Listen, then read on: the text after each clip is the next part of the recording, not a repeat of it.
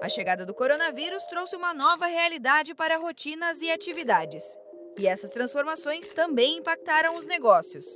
Aumento das compras e das atividades online, maior procura por serviços que oferecem comodidade, novas normas e cuidados com a higiene. Confira neste podcast as dicas dos consultores do Sebrae São Paulo para se adaptar e superar a crise. Seu negócio em tempos de coronavírus. Aqui é a Gisele Tamamar, da equipe de comunicação do Sebrae São Paulo, e o podcast de hoje tem a participação de dois consultores da casa, o Anderson Santos, do escritório de Piracicaba, e o Marcelo Santos, também de Barretos. Anderson, uma adaptação do negócio nessa crise passa necessariamente pela venda online?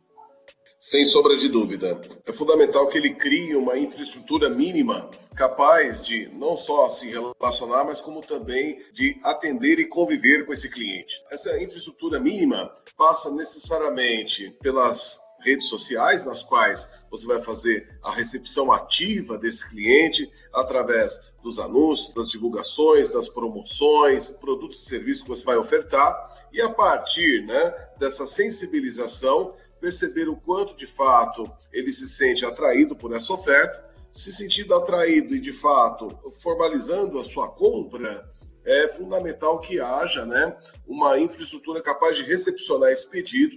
Para que a partir daí possa se fazer aí a separação desses produtos, a embalagem, o despacho desses produtos através dos meios que você dispõe, seja um delivery, seja um serviço de entregas express, para que a partir daí você consiga alcançar o seu cliente na outra ponta. É importante salientar, né, que dada né, a expectativa do cliente, é muito importante você atendê-la no tempo e no lugar ideal sempre sabendo que é fundamental que seja feita a entrega do produto certo, no lugar certo, na hora certa, com toda a comodidade né, e com a mercadoria íntegra, para que aí sim ele consiga perceber os benefícios daquilo que ele está consumindo. Essa experiência ela começa no online, mas ela termina no offline. Daí sim você tem uma experiência muito bem sucedida nesse processo de venda.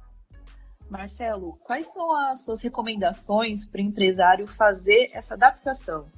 Bom, Gisele, primeiramente o empresário precisa construir o que a gente denomina de presença digital. Avaliar quais são as redes sociais que ele está presente ou que ele não está, quais são as redes sociais que o cliente dele mais acessa, porque o principal interessado né, nessa transformação é o cliente dele. Então, a recomendação é que ele avalie isso. Ele precisa estar em todas as redes sociais? Não. Ele precisa estar naquela que ele tem mais relacionamento, mais efetividade, onde o cliente dele está presente. E nessa construção, nesse trabalho, ou seja, tanto na presença digital em mídias sociais, como também, por exemplo, na construção de uma plataforma e-commerce, né? É necessário que ele tenha ferramentas que sejam ferramentas confiáveis, que passem também credibilidade, né? E, e que tenham uma logotipia também interessante, que comunique o produto dele, porque aí na venda online, nessa presença digital, a cara da empresa dele é a cara da forma como ele vai construir também. Então ele tem que estar preparado com todos os recursos que possibilite que ele atue de forma competitiva. Não é só estar presente. Tem gente que tem aí as redes sociais, né? Mas não tem interação, não, não investe e não atua. Não. Agora, principalmente, embora seja um momento que a gente fala que é difícil falar de investimento, mas agora é hora de investir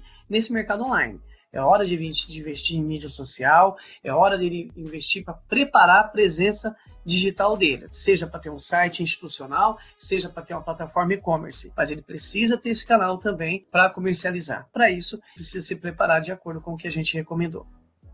Quem quiser saber mais informações ou agendar até uma consulta com um dos nossos especialistas, pode ligar no nosso 0800 570 0800 ou acessar o site sebraesp.com.br. No site do Sebrae São Paulo, além do atendimento, você ainda conta com recursos desenvolvidos para ajudar os empreendedores neste momento de pandemia. São cursos EAD, ferramentas para gestão da empresa, e-books, tudo disponível gratuitamente. Acesse sebraesp.com.br. Lá você também encontra mais conteúdos como este podcast, que contou com a entrevista da jornalista Gisele Tamamar, do Sebrae São Paulo, e locução e edição de Giovanna Dornelles, da Padrinho Conteúdo para a agência Sebrae de Notícias. Até a próxima. Tchau!